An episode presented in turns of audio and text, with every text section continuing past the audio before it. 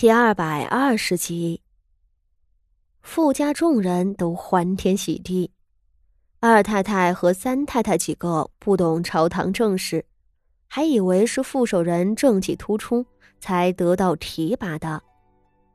只是刚欢喜了两刻钟，前头竟又有小厮来禀报道：“京城指挥使徐大将军前来拜会大老爷。”副手人和女眷们都是一惊。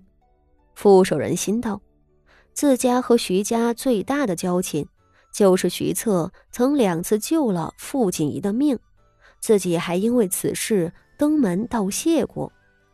按理说，傅家对徐家只有恭敬仰望的份，两次救命之恩更是麻烦了徐策。他副手人身为下官，应当去徐家拜访。那徐大将军又为何要屈尊降贵，亲临傅家？傅守人心下狐疑，还是连忙亲自前去迎接。徐策一身戎装，亲自骑马而来，身后不过带了几个亲兵。他进府和傅守人客套一番，傅守人连忙在前院设了酒席款待。两位官老爷在席位上推杯换盏，寒暄了几句，徐策才笑道：“末将特来恭贺傅大人高升啊！”傅守仁混迹官场多年，圆滑至极了，打着哈哈道：“哈哈哈，大将军这话就高看下官了，不过是平调而已，这这不还是个侍郎吗？”徐策大笑道：“哈哈，从刑部尚书病逝之后，刑部侍郎这个位置，在京城里这些个名门望族可都盯了大半年了。如今傅大人调任刑部侍郎，多半会在不久之后接任尚书，这可不就是高升吗？说起来，傅大人担任吏部侍郎也有三年多了吧，在三品的位置做了三年，政绩考核是年年得优。”按律法，是理应升迁的。徐策虽然只有二十出头，放在寻常的世家子弟身上，不过是个毛头小子。只是他说起话来却老练的很，仿若和副手人一样年岁了。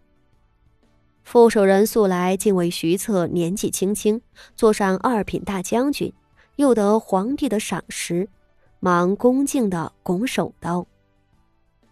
啊，不敢当，不敢当，下官才疏学浅，不过凭着圣上的隆恩，舔居要职，啊，很是惭愧呀。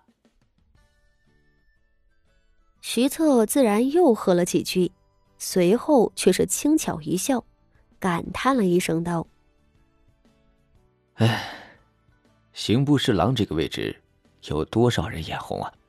傅大人倒是机缘巧合得了他。”朝臣们怕是多有意外吧？副守人是何等的精明，一听就听出徐策话里有话，他连忙做出更加恭敬的姿态，低声道：“徐大将军，您是说机缘巧合？呃，下官冒昧，想问问，您是不是知道些什么呀？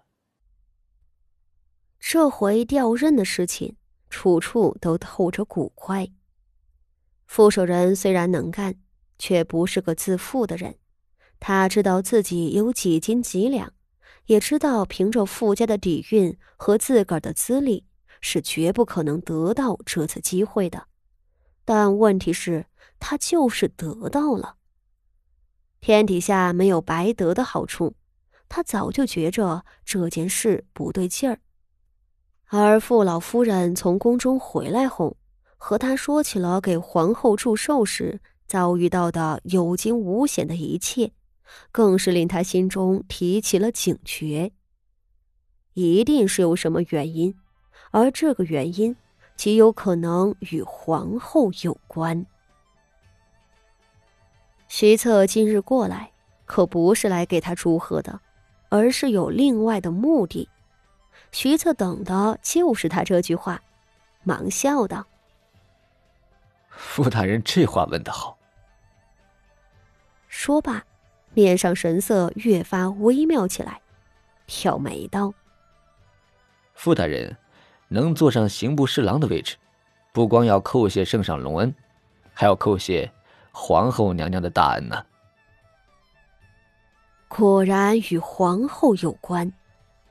傅守仁心中咚咚的跳，想着自家妻儿老小在皇后的寿宴上被昭娇公主刁难，随后自己最小的女儿傅锦仪兵行险招，揭露了公主的罪过，也同时得到了皇后的赏识。难道说是傅锦仪的缘故？傅守仁面上装作惊愕的模样，忙追问徐策道。哎呀，竟然是这样！大将军，这话怎么说呀？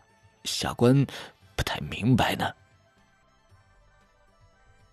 徐策给了他一个清浅平静的笑，端起了酒杯道：“傅大人纵横官场有二十年了，哪里能不明白呢？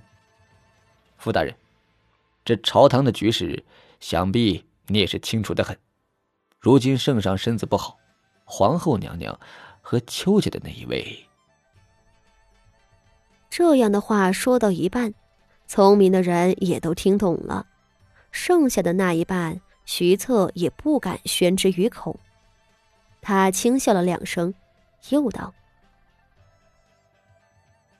哼，先论时局，再来看您这回的调任。”您那位好女儿是被太后娘娘册封为县主的，本来和皇后娘娘是没什么交情，只是偏巧那日荣安县主和富家女眷一同进宫贺皇后千秋，求皇贵妃的女儿昭娇公主大闹宴席，险些给了皇后娘娘没脸。荣安县主也是无辜受了牵连，情急之下抓住昭娇公主的把柄，不光保住了你们富家。也替皇后娘娘出了一口恶气呀。他说着，叹一口气道：“哎，这宫里头啊，皇后娘娘受那位压制也不是一日两日，这回能抓住把柄惩治昭娇公主，还真是难得。荣安县主小小年纪就能够有如此的智慧，皇后娘娘看了很是喜欢。再者。”傅大人，你也是德才兼备的臣子，皇后娘娘自然看重啊。徐策说到这儿，对面的副手人的脸色变幻莫测，心里更是狂跳不止。